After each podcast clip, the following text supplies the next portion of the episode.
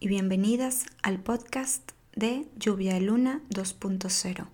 Te habla Ariadna Sánchez Zeplaqui. Hoy quiero contarte un poquito de mi país, Venezuela. Hoy te quiero contar algunos iconos de nuestro país. El mar Caribe, la arepa, la cachapa, el dulce de coco, el agua de coco, el pabellón y la yaca son algunos de ellos. Donde a un tipo de cambures se les llama topocho y son de lo más dulces y ricos. Un país donde su cacao y su chocolate es uno de los mejores del mundo. Un país donde las guacharacas son tu despertador y ves con frecuencia millones de guacamayas pasar y hasta se sientan a merendar contigo si tienes suerte. Las aves son algo que siempre están presentes día a día, no importa la hora. Es increíble ver montones de aves pasar y loritos. El país donde está Vallecito, Cachamaure, Paria, Muchima, estas playas inolvidables para mí que arroparon mi infancia.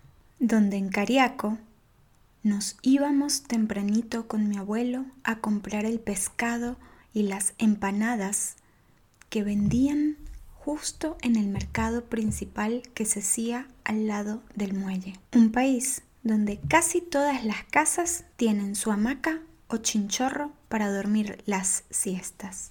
Un país donde se celebran fiestas paganas como los diablos danzantes y San Juan, o por qué no el Día de la Virgen en el mes de septiembre, que pasean a la Virgen en una lanchita por toda la costa venezolana. El tambor, o Simón Díaz y sus tonadas que nos acompañaron durante mucho tiempo.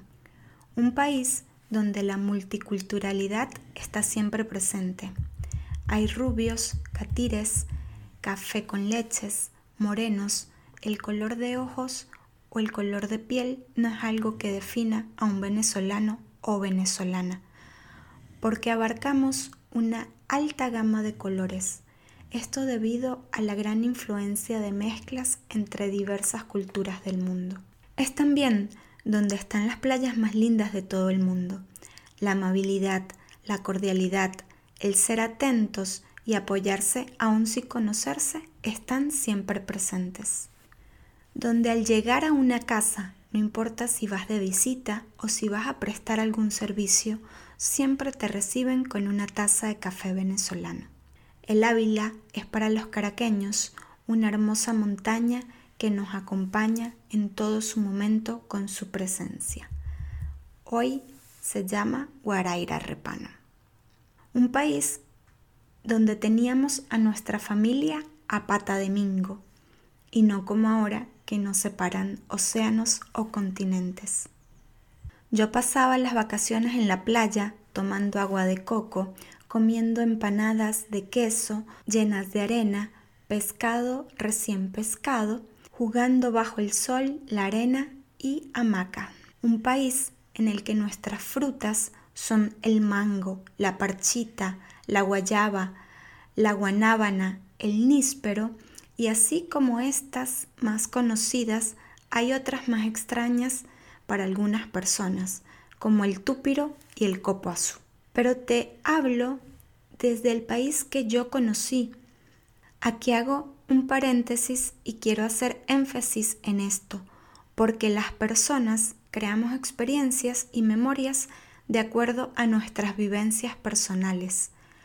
Todas y todos nosotros registramos una sensación o una experiencia muy diferente, bien sea por lo que nos han contado o por nuestra manera particular de ver el mundo. Un mismo objeto lo pueden fotografiar de infinitas maneras. Va a depender siempre de qué es lo que sentimos en el momento. Queremos resaltar en ese momento. En el próximo episodio te contaré dónde estoy viviendo ahora. Te invito a que me acompañes en este tren, en el que no voy a ir como los trenes alemanes que son súper rápidos, sino como el tren de los Scouts, que está en medio de la montaña, en Hubos-Volvi, en Budapest, Hungría. Iré experimentando a mi ritmo cosas. Siembro una semillita, en donde espero que sea un espacio fértil y duradero al pasar el tiempo. Y si quieres conocer más sobre nuestro trabajo, te invitamos a que visites nuestra casita virtual www.lluvialuna.com y www.lluvialunacursos.com. Con este relato me despido y será hasta un próximo encuentro. Nos vemos online.